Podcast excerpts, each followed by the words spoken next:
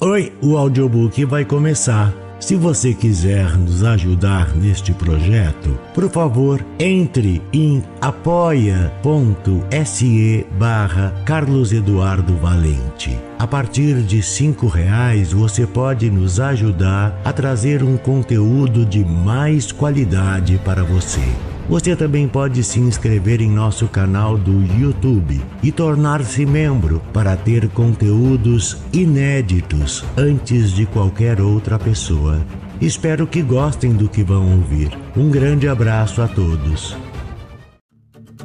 Use seu fone de ouvido para uma maior imersão. Do narrador Carlos Eduardo Valente.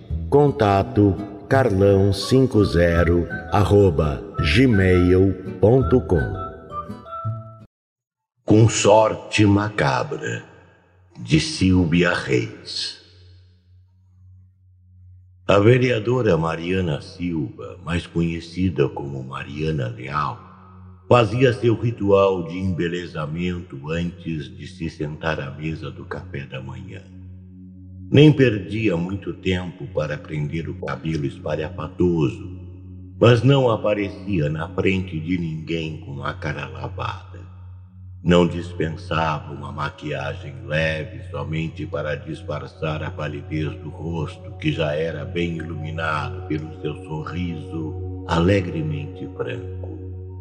A mesa, servida pela irmã que morava com ela, Mariana dizia bom dia displicentemente. Não tinha tempo para ouvir a lenga-lenga da irmã que, por vezes, exigia mais atenção do que merecia. Helena era meiga e solícita. Admirava a irmã até pelo seu modo de vestir com aquele terninho cinza e sapatos de salto alto que parecia elevá-la muito além de seu esplendor natural.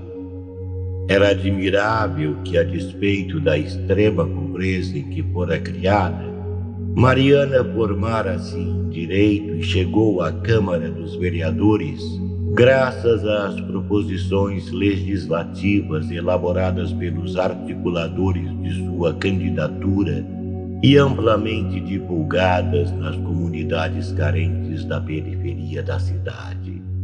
Mariana era geniosa, cheia de vida e admirada pela comunidade por sua simpatia e capacidade de se relacionar tanto com os moradores da favela como com os colegas engravatados, encarregados pela lei de decidir o que era melhor para os favelados.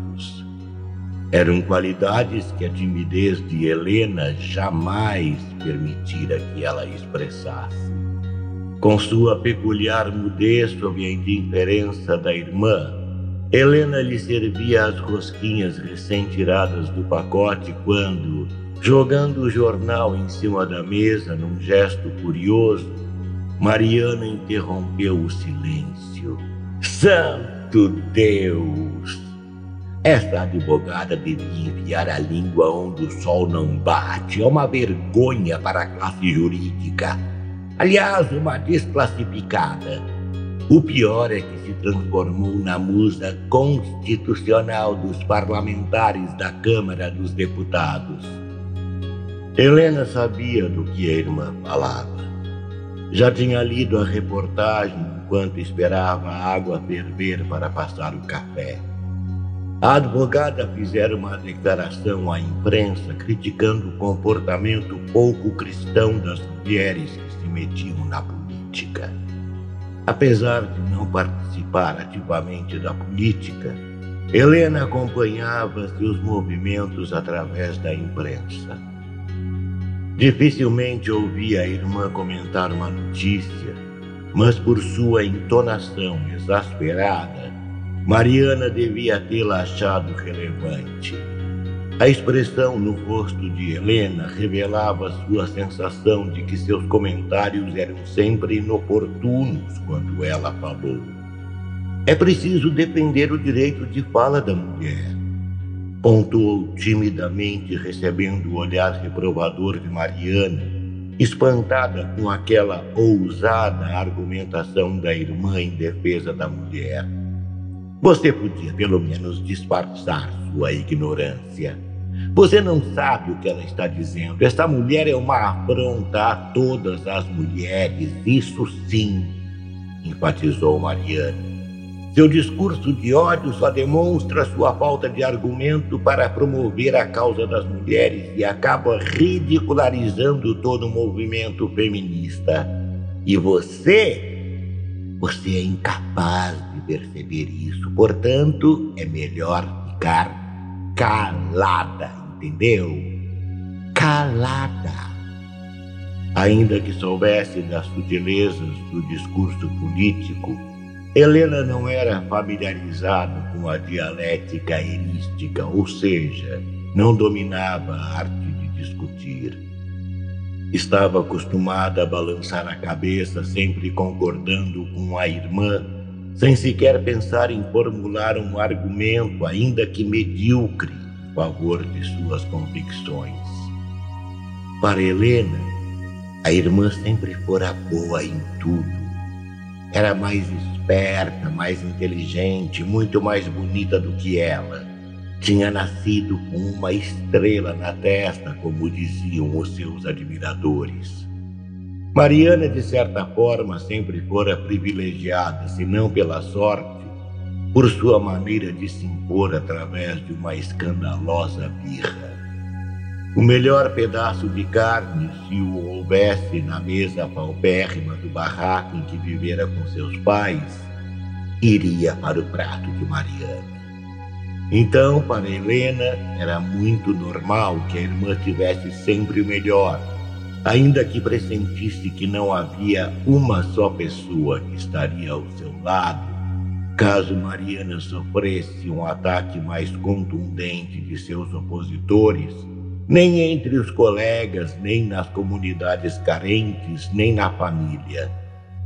Não duvidava nem da falta de apoio do namorado que aprovava tudo o que Mariana fazia, mesmo sua resistência a cumprir as agendas impostas pelo seu partido. A sede social de Mariana se tornara insaciável. Suas propostas, que vinham sendo rejeitadas sistematicamente pelos colegas, distanciavam-se do programa inicial e se tornavam mais abrangentes quando falavam de cidadania para todos e não apenas para as minorias. Não reconhecia a falsa modéstia quando se tratava de reconhecer seu valor uma das coisas que mais repudiava na política era a hipocrisia dos colegas, mesmo os de seu partido. E o reconhecimento do público pelo trabalho de assistência jurídica gratuita que realizava para as comunidades carentes era o que a tornava, sem dúvida, a vereadora mais querida pela população e, de forma muito velada, a mais odiada por alguns de seus colegas da Câmara dos Vereadores e por todos aqueles da Ordem dos Advogados. Mas o ímpeto ingovernável de Mariana a cegava para tudo que tentasse demovê-la de sua posição política. E essa era a coisa mais importante para que ela cumprisse seu destino. Ainda que a irmã a tratasse com desprezo sua insignificância na vida política, Helena mantinha sua cumplicidade tácita no apoio à irmã. Ameaçasse sua pretensa autonomia política e ela ficaria ainda mais intolerável. As mãos sempre se agitando no ar enquanto gritava em fúria, mesmo quando Helena a evitava furtivamente. Falava demais, dizendo que não podia perder tempo com coisas sem importância. Aquilo era coisa para gente que não tem mais o que fazer para ocupar as mãos inúteis e a mente vazia. Mas qualquer incidente desagradável entre as duas era enviado ao túmulo. No momento seguinte, não se falava mais no assunto. Mesmo assim, Nada impedira que os amigos de Mariana a assediassem irritantemente, principalmente o jornalista conhecido como Batata.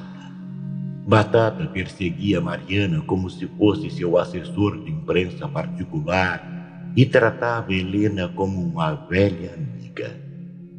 Era, entre todos, o mais gentil com a moça, e sua generosidade era tocante.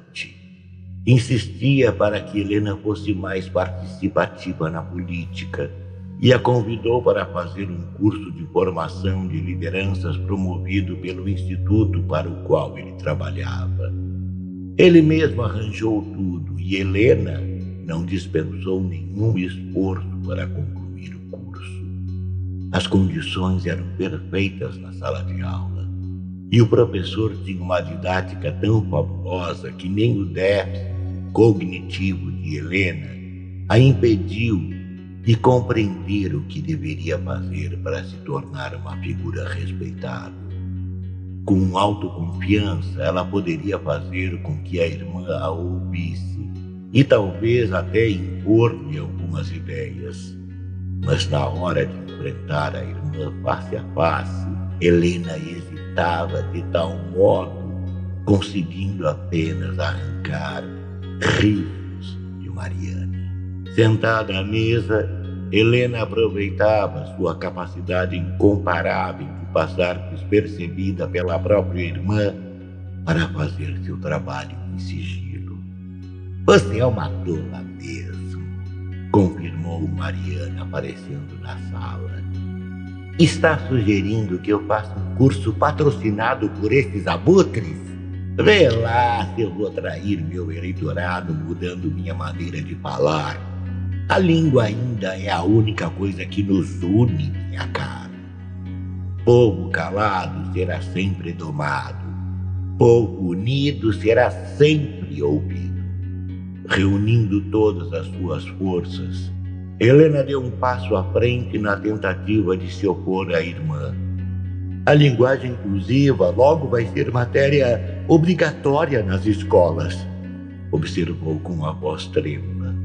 A linguagem inclusiva só inclui confusão na cabeça das pessoas. Retrucou Mariana, conferindo o que levaria na bolsa.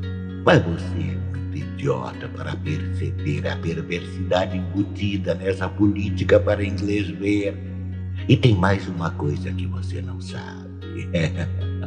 Esse pessoal que se presta a fazer o trabalho de desconstrução da nossa língua é que vai pagar caro pelo que está fazendo. Vai se tornar tão odiado que não vai poder se olhar no espelho enquanto seus patrocinadores vão se dar muito bem, obrigado. E o que eu vou dizer ao pessoal do instituto para justificar a sua ausência? Nada. Desde quando você é minha porta-voz? Nunca autorizei a falar por mim Nunca. É muita falta de consideração com o pessoal. Um rubor inesperado surgiu na face de Mariana, geralmente pálida. Quando é para impedir que seja aprovada uma lei que prejudica o povo, esse pessoal nem aparece na votação. Aliás, Alguns estão lá justamente para fazer o trabalho sujo dos abutres que nunca dão a cara a tapa. A propósito, você me faz um favor? Perguntou Mariana sem esperar a resposta da irmã. Fala para sua batatinha de estimação para parar de me perseguir. Eu tenho coisa melhor para fazer do que ser vigiada. E aonde você vai? Para a faculdade assistir uma palestra de um intelectual honesto e não quero ninguém atrás de mim. Seu amiguinho jornalista vai ter que se contentar com vocêzinha. Mariana saiu batendo a porta. Ao refletir sobre as palavras da irmã pela primeira vez, Helena se sentiu ferida. Mas não se permitiu esmorecer. Fechou os olhos por alguns instantes e se deixou invadir por uma profunda sensação de liberdade. Continuou a arrumar os papéis numa pasta. Está pronto. Está pronto. Disse suavemente de si para si, como se acariciando. Olhou para o trabalho feito e um prazer inusitado, intenso, agitou-a agradavelmente. Estava segura como jamais estivera antes e não sucumbiria ao sentimento de fracasso que a tinha acompanhado por toda a vida. Fechou a pasta com os papéis e foi para o quarto se arrumar. No escritório regional do Instituto, Helena controlava sua ansiedade enquanto aguardava que o coordenador de projeto terminasse de ler o documento que entregara a ele. Mantinha uma postura elegante dentro de um terninho cinza, por cima de uma blusa branca delicadamente agraciada por um lencinho vermelho. Está perfeito, disse por fim o homem. Você teve orientação? Não é difícil arrancar o que se quer de uma pessoa que fala demais, respondeu Helena. Passava das dez da noite quando Batata entrou tranquilamente no escritório acompanhado por dois homens. Tudo certo? perguntou o coordenador ao jornalista. Confirmado, confirmadíssimo. Ela está e o homem que atirou também está morto, respondeu o jornalista, dirigindo-se a Helena em seguida. Você está muito bonita, dona Helena Silva. Como se sente a nova curadora da fundação nesse salto tão alto? Helena Leal, por favor,